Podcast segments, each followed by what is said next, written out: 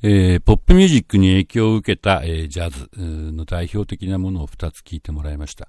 まあ、あのー、50年代のおしまいの方に流行ったファンキージャズの、まあ、流れといえば流れなんですけども、まあ、ここまではっきりと、あのロックや、えー、リズムブルースの影響が出てきた音楽っていうのはそれまでジャズなかったかと思います。でもやっぱりこういうことやんないと、ある、あの、ある一定のセールスが見込まれないっていうふうになってきたっていうのはやっぱ時代の変化を感じるわけですけども、で、今までは割とこう楽しく調子いい、えー、曲を聴いていただいたんですけど、えー、その後、この後、えー、一つ、えー、全くそれとは違う、フリージャズを一曲聴いてもらおうと思います。えー、アルバート・アイラーっていうね、えー、まあ、テナーサックス奏者なんですけども、で彼はちょっと特殊なあのタイプの、えー、ミュージシャンですね。あの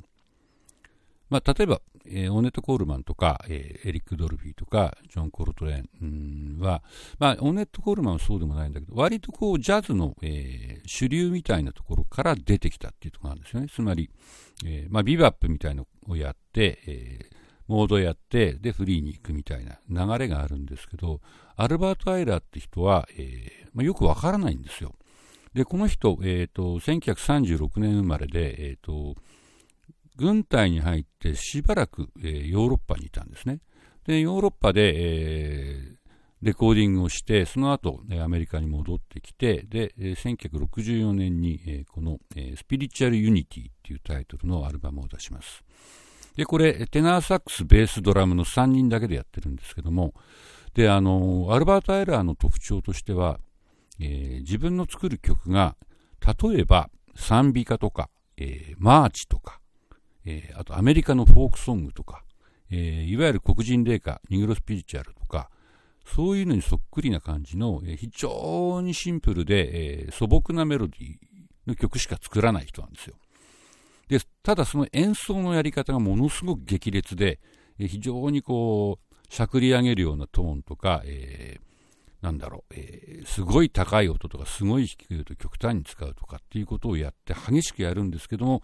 曲自体は、なんていうんですかね、素朴で、えー、わかりやすいっていう、すごい、そういう矛盾を抱えたような人なんですね。で、この人、えー、どうもビバップみたいなのできなかったらしいんですよ。あの、これ、なんか友達の証言があるんですけど、えー、例えば、ね、チャーリー・パーカーの曲をこの人もコピーしてたと、若い頃。でも、コピーはするけど、コードのことわからないんで、そのコピーしたものしか吹けない。応用できなかったんだっていうようなことを言ってるんですよね。で、ただ、その、覚えたメロディーを、こう、バリエーションを作ったり、それをぐちゃぐちゃにするみたいなことはすごいうまいんで、そういうのはできると。だから例えばなんだろう、えー、この人あの、グリーンドルフィンストリートとかバイバイブラックバードを、えー、録音してるんですけど、まあ、それを聞くと、まあ、テーマはちゃんとわかるんですけど、そこからあとはほとんど僕にはデタラメとしか思えないようなぐちゃぐちゃぐちゃってなっちゃうんですよね。でも、ブルースとか、えー、この、えー、ゴーストみたいなシンプルな曲は、その、バリエーションをこう、うまく作れるんで、一応メロディアスには聞こえるという、まあ、そういう、えー、ちょっと変わった人です。で、この人の演奏って、あのまあ、当時それを、これを聞いたジャズ評論家というかクリティックたちは、その、先祖返りって言い方をしたんですね。先祖返りっていうのは結局19世紀とか20世紀初頭のアメリカの、えー、アフリカン・アメリカンミュージックの原型みたいなものがこう極端な形でこう変形して出てきてるんじゃないかまあ、つまりそのモダンジャズとかスイングよりもっと前の、えー、デキシーランドジャズ、いや、もっと前っていうようなね、そういうものが、えー、60年代にこう、なんていうんでしょうかね、不思議な変形を遂げて現れてるんじゃないか、みたいなことを言われてる人です。で、まあ、この人、1970年 ,70 年に、えー、死んじゃうんですね、まあ、まだ死因がはっきり分かんないんですけど、どうも自殺らしいって言われてますけども、